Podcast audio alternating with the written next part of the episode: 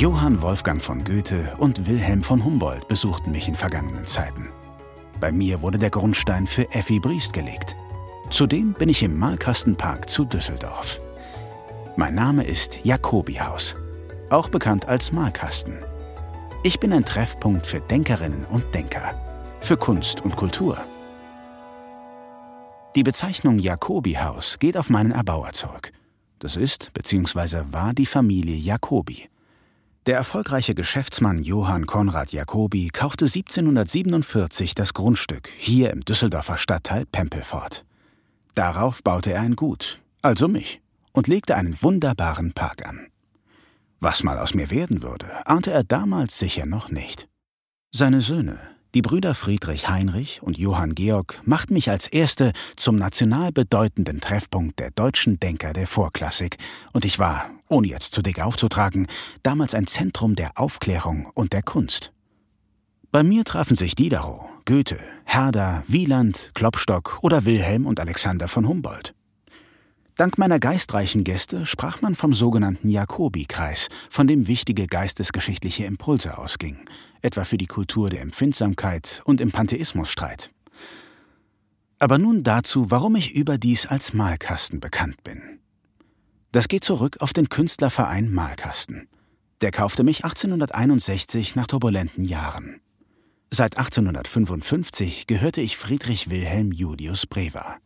Dieser Herr Generaldirektor der Düsseldorfer Gasanstalt hatte mich den Erben der Familie Jacobi abgekauft und wollte aus mir Bauland machen.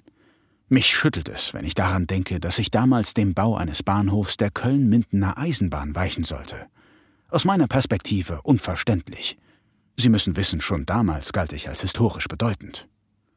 Zu meinem Glück verhinderte das der Künstlerverein Malkasten mit seinen zahlreichen Unterstützern. Sogar der bayerische König Maximilian II. und der britische Prinzgemahl Albert von Sachsen-Coburg und Gotha halfen mit. Sie alle machten möglich, dass ich erneut zu einem zentralen Treffpunkt, diesmal der Düsseldorfer Kunstszene geworden bin. Bei mir war es auch, als Elisabeth Frein und Edle von Plotho und ihr damaliger Mann Emil Hartwig, der ein talentierter Maler war, das erste Mal aufeinander trafen. Elisabeth bzw. ihre Dreiecksgeschichte war Vorbild für Theodor Fontanes Romanfigur Effi Briest, einem überaus bekannten Gesellschaftsroman aus dem Jahr 1894, der noch heute zur Schullektüre gehört. Und einen Höhepunkt will ich noch erwähnen. Ich erinnere mich gerne an das Kaiserfest des Jahres 1877. Kaiser Wilhelm I. und seine gesamte Entourage reisten zu einem Besuch eines Festspiels an. Da war was los hier. Es ist übrigens auch ein Ereignis, das in den 1890er Jahren von dem Maler Fritz Neuhaus in einem Wandgemälde für den Ratssaal des Düsseldorfer Rathauses festgehalten wurde. Ich will es nicht verleugnen.